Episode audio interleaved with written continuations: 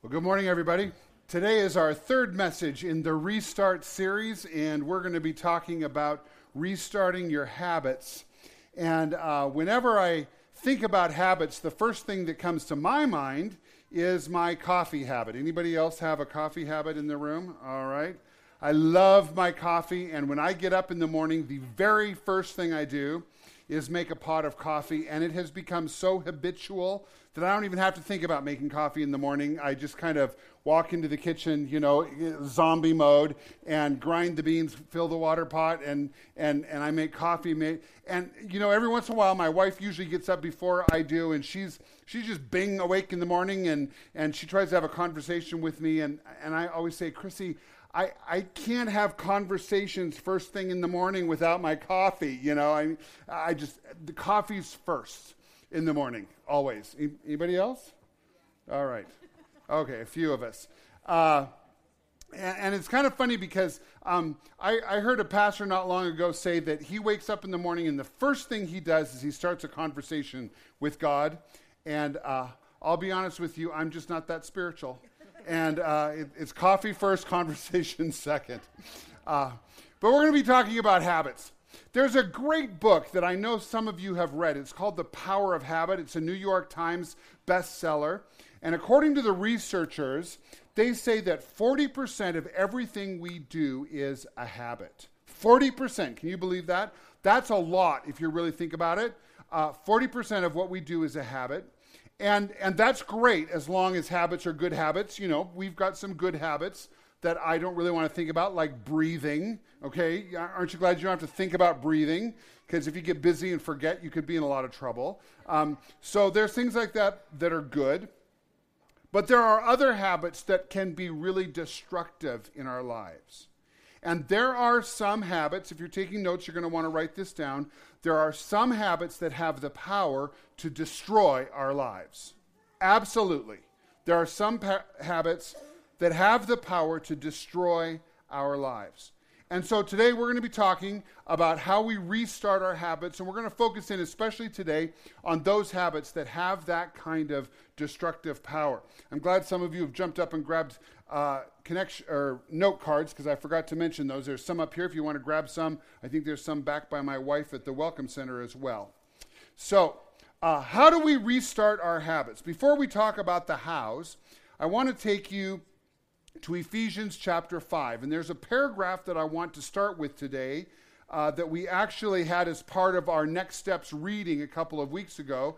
And so, if you read this chapter in Ephesians, you've probably read this recently, but there's something that really addresses habits right here in Ephesians chapter 5. And in verse 15, Paul the Apostle writes, and he says, So be careful how you live. Be careful how you live. And then he goes on and he says this Don't live like fools, but live like those who are wise. And it's very interesting because he's going to unpack this for us a little bit. And on your note cards, I've given you a chart that you can fill in. There's a column for fools and there's a column for wise. And we're going to find some information here, right here in Ephesians 5, about foolish people and about wise people. Now, uh, I, I, don't know about you, but I would rather be called wise than be called a fool. So this is this is good advice right here. All right. Paul says in verse 17, he says, "Don't act thoughtlessly, but understand what the Lord wants you to do." Now, we're talking about habits today. What are habits? Habits are anything that we do without thinking. They just come automatically, right? They, they just don't require any thought. We just go to them. That's living thoughtlessly. And what Paul is saying is that fools act without thinking. But wise people understand what God's will is. They're aware, they're, they're awake, they're staying alert, and they're asking themselves, What does God want me to do? Verse 18, the writer goes on. He says, Don't be drunk with wine, because that will ruin your life. So in the fool column, you can write in drunk with wine. And what Paul is doing here is he's just using drunkenness as one example of a habit that can ruin your life. He could have chosen any habit. He could have chosen smoking cigarettes that can ruin your health. He could have chosen eating half of a blackberry pie all by yourself, because that's going to make it hard to go upstairs. He could have chosen pornography that lots of people struggle with, that temptation. That's going to ruin your life. It doesn't matter what the habit is, if it's a destructive habit, Paul would say, don't do that thing that's going to ruin your life. So if you're taking notes today, fill in drunk with wine. And then the next thing that he says is that will ruin your life. That's the next part in the fool column. And then Paul goes on and he says, instead, be filled with the Spirit. Be filled with the Holy Spirit. And you can write that now on the wise column. Wise people are filled with the Holy Spirit. Fools practice habits that destroy their lives. And then he goes on, verse 19 says, They're singing psalms and hymns and spiritual songs among yourselves, making music in, in your hearts to the Lord. Have you ever known anybody that just sings all the time? Have you known those kind of people? They're just so joyful. My wife is one of those people. She sings all the time. She's not a musician, but she sings. And I am a musician, and every once in a while I say, Sweetheart, just pick a key, any key, just stay in that key. And um, she doesn't appreciate that very much. And First Service actually hissed me when I said that. So, um, all right, because you love Chris more than me. I know how it is. I, I really admire my wife, though. She sings all the time because she's joyful. And, and, and what Paul what Paul is saying here in this passage is when, when the Holy Spirit is in our lives, we have joyful, God rewarded lives. Instead of lives that are on a path to ruin, we are filled with joy and singing and rejoicing because God is blessing our lives. There's a huge contrast here between foolish behavior and wise behavior. And it starts with whether or not we're thinking about what God's will is or if we're just acting thoughtlessly, which is what a habit is. So I want to ask the question this morning why are habits so powerful? And I found a video. You can find this on YouTube if you want to check this out later on. But this is a really interesting video that unpacks the components of a habit for us. And I want you to take a look at this. It goes by really fast and it's very short, so you want to pay close attention. But check this out what habits are if you're like me, you probably have at least a few bad habits you would like to break. But it's tough because no matter how hard I try, I seem to slip back into the same old routines again and again. In the last decade, we've learned a lot about how habits work. That's Charles Duhigg, author of the book The Power of Habit. And in particular, we've learned the neurological structure of a habit. He says that we tend to think of habits as a single thing, but actually, each habit has three components. There's a cue, which is like a trigger for a behavior to start. And then there's a routine, which is the behavior itself. And then finally, a reward, which is how our brain learns to encode that automatic behavior for the future. And one of the big differences is that for years when people thought about habits, they focused in on the routine, on the behavior. But what we now know is that it's these cues and these rewards that really shape how habits occur and how to change them. And Charles says that whether we like it or not, this kind of habit formation is endemic to our brain. And what it will do is our brain will latch onto a cue that it associates with a behavior and a particular reward. And over time, that cue and that reward become more and more and more sort of intertwined. A particular part of your brain named the basal ganglia will relate them together. And the behavior that's associated with that, that will just sort of happen automatically. So I want to unpack this for us a little bit. And on your note cards, I've I've put that diagram that's in that video right on your note cards so you can write this out so you can you can learn a little bit about how habits work. And it starts with these three components. There's a cue, there's a behavior, and there's a reward. And I want to talk about each one of those things briefly. A cue, a behavior, and a reward. Now the cue is whatever it is that triggers the desire for that behavior and it's usually something emotional. People in the mental health community like to use an, an acronym, HALT, H A L T. Maybe you've heard this before. And it talks about these triggers or these cues. HALT stands for hunger, angry, lonely, or tired. And those are probably the four most common cues that trigger us to want to kick into one of these behaviors that make us feel better. And so, whatever the cue is for you, it might be your mother in law, could be a cue uh, that makes you want to smoke a cigarette or whatever, you know. But there's, there's something that triggers us and, and gets us started on this, this path that we do without thinking. Then there's the behavior itself, okay? Uh, we do lots of things that make us feel better. Uh, in Ephesians chapter 5, Paul talked about drunkenness. We use alcohol to make us feel better. Uh, it could be smoking cigarettes, which was in, in the video. And, and we do that because it makes us feel better. And, uh, you know, I, I, talked earlier, I could eat half a blackberry pie all by myself. If I'm triggered by my mother in law or whatever it might be, I, I, go to food. That's one of my behaviors that I struggle with. Uh, what is it for you? It could, it could be pornography. That's another one that's really big in our culture.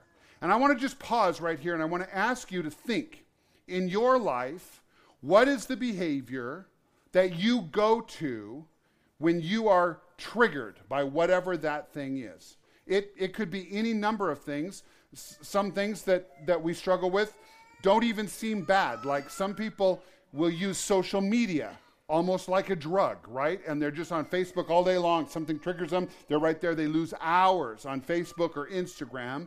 Uh, and, and that could be a behavior that can waste hours out of your day.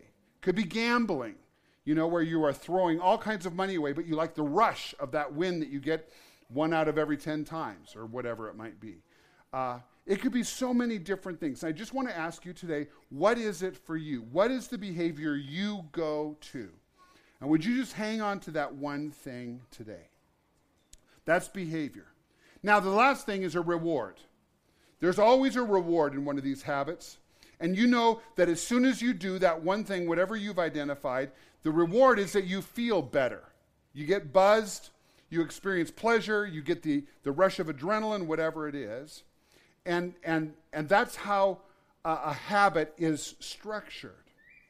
But now listen, if the, if the habits are destroying our lives, if drunkenness is breaking up your family, or the cigarettes are causing your body to de- deteriorate, or the pie is making it difficult to go upstairs, or the porn is completely destroying your relationships, whatever it is, then today is a day that you can hit the restart button. You can hit the restart button today.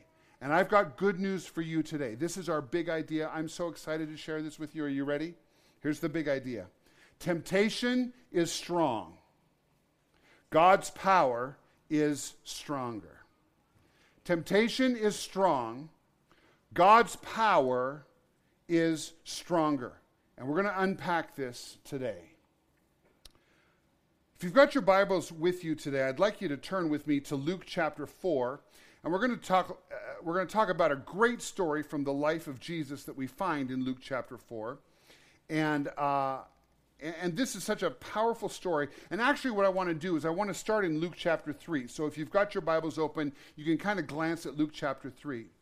In that chapter, we read the story about Jesus being baptized. And if you've ever read this story, if you've ever heard uh, somebody talk in church about Jesus being baptized, you might remember that when Jesus was baptized and he came up out of the water, there was a voice from heaven. God the Father said, This is my beloved Son in whom I'm well pleased.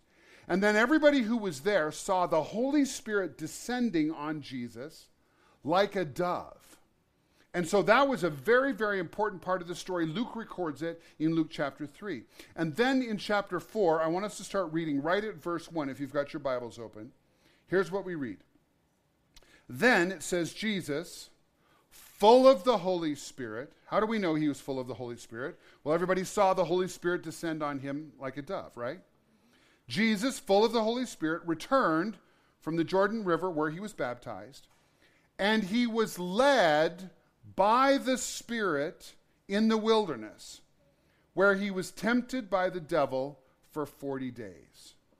Now, I don't know about you, but this, this is something that just kind of makes my mind crazy, okay? Jesus was full of the Holy Spirit. Luke mentioned it three times in a very short span of time in his gospel. Full of the Holy Spirit, and he was led into a wilderness and he was tempted for 40 days. Now, I always kind of thought that if I was really full of the Holy Spirit, I would never be tempted. Have you ever thought about that? Okay? That's not how it worked for Jesus.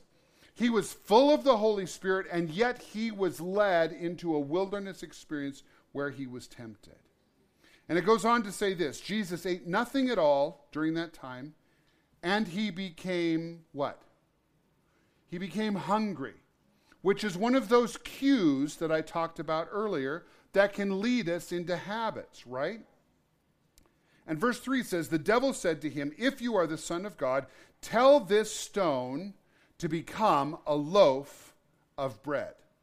Now, I want you to look at what's happening here. The devil is tempting Jesus to respond to the cue of hunger. What's the cue? Jesus is hungry. And the devil reminds him that that behavior will lead to a reward. The reward would be that Jesus would be satisfied, he'd feel good, he'd probably have a release of whatever emotion he was going through. This was a significant temptation to give in to that cue of hunger. But Jesus identifies this as temptation, and I want you to look at what he says in verse 4. Jesus told the devil, No. The scriptures say people do not live by bread alone. And I want you to see here that even for Jesus, temptation was strong, but God's power that was in him was stronger. Okay? The temptation for Jesus was just as strong as what you and I encounter, but God's power was stronger. And if you keep reading in Luke chapter 4, you're going to see that Satan tempts Jesus again and he tempts him to bow down and worship him in exchange for all the glory in the world. And again, Jesus says no. He identifies it as temptation. And this time he quotes scripture again and he says, You must worship the Lord your God and serve only him. And then there's a third temptation. This one is a temptation that I know lots of people experience in their lifetimes. The devil tempted Jesus to jump from the pinnacle of the temple, and, and it was a self destructive temptation. Some of us really struggle with the temptation to be self destructive. And again, Jesus said no, and he quoted scripture. And if you've ever heard a pastor talk about this story, you've probably heard the pastor talk about the importance of knowing what the Bible says and memorizing scripture and using scripture to combat temptation. And that's, that's a great lesson, but that's not where I'm going today. I want you to see something different today. I want you to jump down to verse 13. In verse 13, here's what we read When the devil had finished tempting Jesus, he left him until the next opportunity came. And then Jesus returned to Galilee filled with the Holy Spirit's power. I want you to see this. This is powerful. Luke bookends this story about the temptation of Jesus with Jesus was full of the power of the Holy Spirit at the beginning. He was full of the Holy Spirit at the end. And if you're taking notes this morning, here's what you can write down Jesus was full of the Holy Spirit before, during, and after the temptation. Jesus was full of the Holy Spirit before, during, and after temptation. Why am I making a big deal about this? I'm making a big deal because temptation is strong, but God's power is stronger. And we see that evident in the life of Jesus. But for you and me, and I know what some of you are thinking, because I struggle with this sometimes too. We can think, you know, that's fine, but Jesus was different than me. Jesus was fully God and Jesus was fully man. We know our theology really well, right? Jesus is fully God. And so where our minds go is, well, of course Jesus resisted temptation. Jesus was fully God, but I am just fully human. And, and, and, and so we dismiss the, the, the idea that we can live like Jesus because we feel so powerless, right? Don't we feel powerless? We feel powerless over the attraction of alcohol we feel powerless over the addiction to nicotine. We feel addiction over the draw to that blackberry pie. We feel powerless over the attraction of pornography or whatever it is for you, whatever that thing is for you, we feel powerless over that habit. And you know what? We all feel powerless. And I'll tell you why we feel powerless. It's because we've tried combating that habit with willpower. But the truth is, willpower is not enough to kick those habits. It's never been enough, and it never will be enough. You cannot change these habitual things in your life through willpower because it's all about the power of God's Spirit living in you. Temptation is strong, but it's God's power that's stronger. Not your willpower, it's God's power living in you that is stronger than your temptation. I want to take you to Romans 8:11. This is one of my life verses. If you're a connector, you've heard me quote this verse again and again and again, and I'm going to take you there one more time today because this is such an important verse for us to get through our minds. It says this, "The Spirit of God who raised Jesus from the dead lives in you." I want you to do something for me. Would you turn to your neighbor and I want you to say that sentence to them. I'll, I'll help you out, okay? Turn to your neighbor, look at them, and say, The Spirit of God, who raised Jesus from the dead, lives in you. Okay? Now, hold up your hand like a mirror. I want you to say it to yourself. The Spirit of God, who raised Jesus from the dead, lives in you, lives in me. Do you hear what Paul's saying?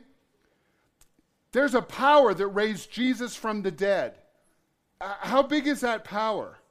Now, I, from time to time, I've heard stories around the world of, of people that have prayed for somebody dead to come back to life. I have never seen it. I hope someday in my life I, I get to see that, but I've never seen it. I've been around a lot of dead people. I went to a funeral yesterday, okay?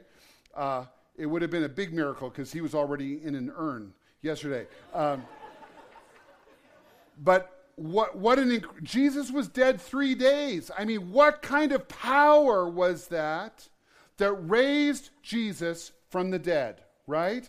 That's incredible. And what the Bible says is that's the power that lives in you. Look at your neighbor and says, That lives in you. That lives in you. Let's read the rest of the verse. It says, In the same way that God raised Christ Jesus from the dead, he will give life to your mortal bodies by this same Spirit within you. The same Spirit that raised Jesus from the dead is going to change your physical body. This isn't talking about heaven. When we all get to heaven, what a glorious day it will be, and, and uh, that's not, this is saying your mortal body, the body you live in right here, is empowered by the Spirit of God that raised Jesus from the dead. Let me ask you a question How would our lives change if we really believed that that was true? How would our lives change if we really tapped into the fact that the power of the resurrection is available for us to overcome the temptation to fall back into those habits that keep us in bondage. What would change if we really believed that? Here's what I think the answer is I think if we really believed that God's power is stronger than the power of temptation, then we will tap into that power instead of tapping into whatever those behaviors are that are keeping us in the power of habit. We would tap into it if we really believed it. I'm going to give you one action step today, one very simple action step. But before I do, I want to ask you a couple of questions. And the first question is this Why was Jesus full of the Holy Spirit before, during, and after temptation? The answer is very simple. If you've ever read the Gospels, you've probably noticed that Jesus prayed all the time. You can read through Matthew, Mark, Luke, and John, and you can see that again and again and again, Jesus withdraws from all the people to pray. Jesus is up early in the morning before it's even light, and he's praying. At night, Jesus is finding a solitary place and he is praying. He is constantly in prayer. And I believe that's what led him to be completely full of the power of the Holy Spirit. So, question number two is this How can we access the power of the Holy Spirit? And the answer is very simple pray before, during, and after temptation. Just pray. Now, listen, I know that whenever we start talking about prayer, a lot of us just start feeling really guilty and kind of overwhelmed. Because when we think about praying, we think that we have to spend like an hour on our knees and we have to have all the right words and we've got to just be able to just tap into this big spiritual giant life of prayer, right? And that's not what I'm talking about here today. I'm just saying, can we start having a conversation with God that runs throughout the day? When I'm saying pray before, during, and after temptation, I'm saying that before the temptation even comes, I'm just saying, God, I need your power in my day. That's all. That's not hard. And then when I have that trigger, that cue, instead of going right to the habit, whatever it is, I just stop.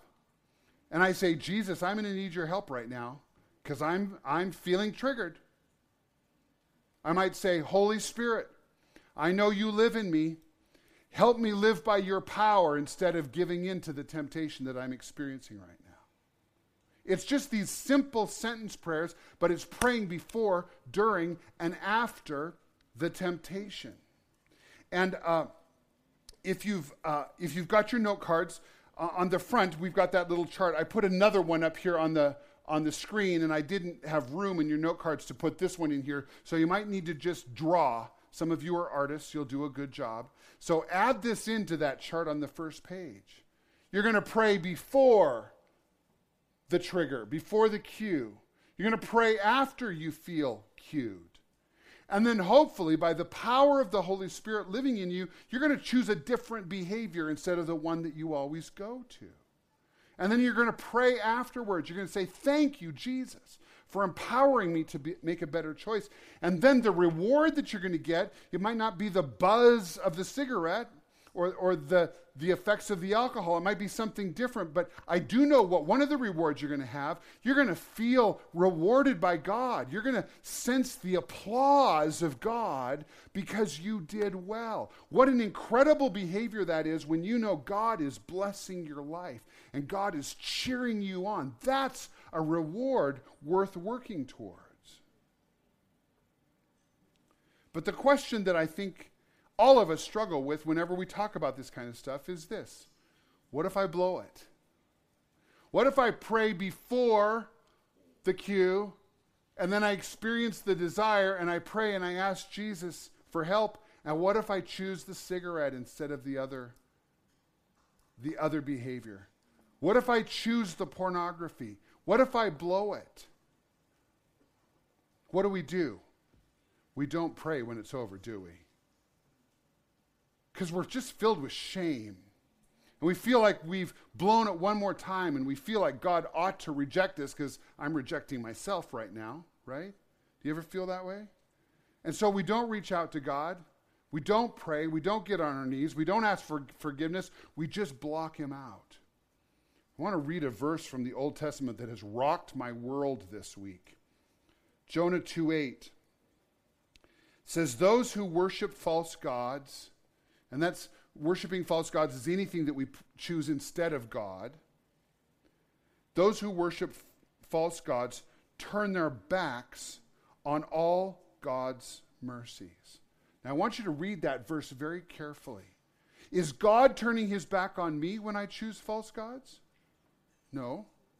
Is God rejecting me because I made a poor choice? No. Is God withholding his mercy because I chose that old behavior instead of the new one? No. Who's turning their back? I am. And this is what I do again and again and again, and I'm sure you can relate. When I make a bad choice, I just turn my back on God's mercies. What's God's stance in this situation? He's saying, My son, my daughter, I love you. I am ready to give you my mercy. I'm not going to give you what you deserve, I'm going to give you mercy. My grace is as, as, as wide as the ocean, and I've got all kinds of grace for you. My, my child, come back to me. And we turn our backs on God's mercy because we're so ashamed. No.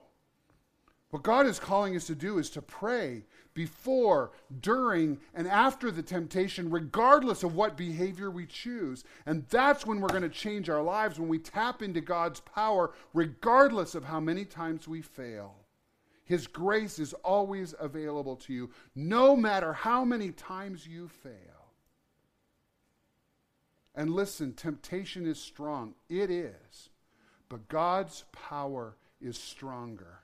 And if we will just choose to tap into that power, He's going to change our lives. What will happen if we really believe that's the case? I believe He will rock our world. Are you ready for your world to change?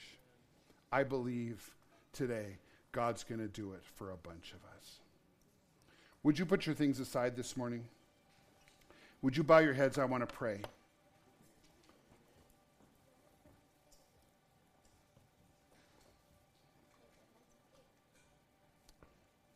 Lord Jesus Christ, today, I just sense that you want to do something extraordinary in this room. And Jesus, I want to say yes to you working in our lives today. I think there's a whole bunch of people in this room, Jesus, who are ready to say yes to your work today. Come, Jesus, and touch us with your great power. Holy Spirit of God, we want to welcome you not just into this room, but Holy Spirit of God, we want to welcome you into our mortal bodies. And today, Holy Spirit, will you display your power and change us from the inside out? We're ready, Spirit of God. We're ready for you.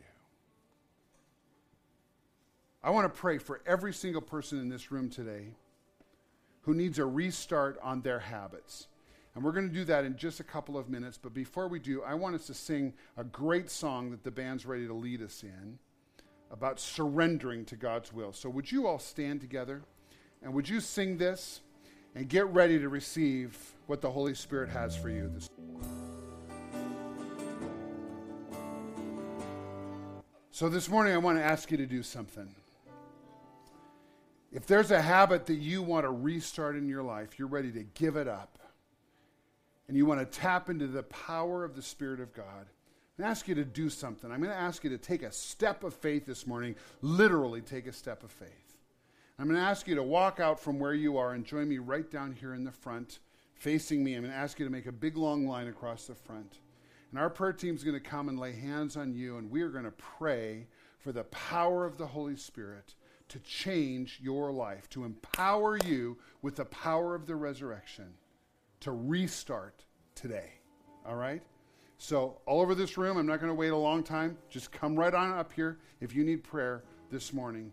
And uh, you're going to experience the power of God this morning. Thank you, Jesus. Thank you, Jesus. Let's pray. Thank you, Jesus. Thank you, Jesus that you lived a life of power that is our example. And today, Lord, as we stand here, we are ready to receive your power today. And today, God, we want to pray that, that Jesus, you will break the power of habit in our lives. Jesus, we are ready to change. We are ready to receive all that you have for us. And today, Lord, those things that have controlled us, those things that have kept us in bondage, Jesus, today, we are renouncing those things by the power of the name of Jesus. And we are receiving and inviting the power of the Holy Spirit to come and change us. The Spirit that raised Jesus from the dead is living in us. And, and some of us, I think, probably haven't even ever been aware that the Holy Spirit is there. Right now, Holy Spirit of God, I pray that you will begin to manifest your power in our lives. Right now, even as we pray, we invite the Spirit of God the Holy Spirit of God and all of that power, we invite Him to come and change us miraculously, Lord. God, we're not praying for more willpower because we know that willpower doesn't change anything. We've tried again and again. So, Holy Spirit, we are ready to receive your power today. No more trying harder. We're just reaching out to you. We're connecting to you today, and we're ready to receive what you have. God, today we're ready to renounce those habits, whatever they are. We're ready to say no to those habits and the control they have over us. And today, Jesus, we are tapping into your power to start new habits, new habits of righteousness and peace and joy, new habits, Lord, of honoring you with our bodies, new habits of honoring you with our minds, honoring you, Lord, with our with our actions and with our words and with our lips. Jesus, we pray that you will begin to change us miraculously. Yes. Oh, Spirit of God, we don't want status quo any longer. We don't want to stay in this same dead end zone. God, we're looking for a change. We're looking for something new. We're looking for your power to rock us. So, Jesus, right now, as we lay hands on these young men, Lord Jesus, we pray for the power of the Holy Spirit. Come on, Jesus. Jesus, we're looking for your power. We're seeking your power today, Lord. I pray that your Holy Spirit will come to us. Jesus, we pray for your Spirit. The power that raised Jesus from the dead. Lord, these mortal bodies are weak. We've been giving in to temptation again and again and again. And Jesus, we're ready to say yes to the power of the Holy Spirit instead of the power of temptation. God, we pray for cleansing. God, today we pray for forgiveness. Lord, we pray that you will lift our heads from shame that's kept us in bondage. Lord, we're done with shame. We're, we're done with turning our back on the mercies of God. And today, Lord, we're saying yes to your mercy. We're saying yes to your grace, your, your forgiveness. Yes, Jesus, to your life living in us. Jesus, you lived a perfect, sinless life, and we're ready, Lord, to join you on the journey, walking with you, walking in your righteousness, not something that we generate in our own effort, but Jesus, we're just ready to join you and your life in us. Thank you, Lord Jesus. Thank you, Jesus. And Lord, we just pray that that whatever experiences in the Spirit that we've had in the past, Lord, we pray for a fresh, new outpouring of the Holy Spirit. Lord, that there will be a newness of life in us, a newness of the power of the Spirit of God, way beyond what we've ever experienced, Lord. Today, I pray that there will be a baptism in the Holy Spirit, like we're just being dunked in water, but it's the power of God that we're being baptized into. We call that out today in the powerful name of Jesus. And Lord, we pray for more, Lord, overcoming power of the Spirit, God, that is going to completely transform us and move us from here to there in the Spirit. Thank you, God. Thank you, God. Jesus, we just give you praise and thanks today that you're giving us a restart today, Lord. The, the, the past has no power over us anymore. Those old habits, those old behaviors, those old uh, those old choices that have kept us, Lord, in bondage to temptation and repeated behaviors today. In the name of Jesus and the power of the Spirit, we call them out to be broken today. Lord, no more control over us, no more chains. But today, Jesus, we, we pray for the power of God and the power of the blood of Jesus to bring peace and healing, forgiveness, cleansing, all the newness of life, Lord Jesus. Thank you, God, for what you're doing. And we pray for more, Lord. Not just a little. We pray for a baptism of the Spirit, Lord. More, Lord God. More, Lord God. Thank you, Jesus. Lord Jesus, we pray that as we continue to seek you this morning, God, you will help us to surrender. And God, you will empower us in every way that you can, Lord, that we will surrender to your power and your life in us, God. Jesus, I pray that you will empower us to reach out to you and connect with you and constantly, Jesus, constantly tap into the power that you have given us through your Holy Spirit. Thank you, God. Thank you, Spirit of God. Let's pray one more time this morning.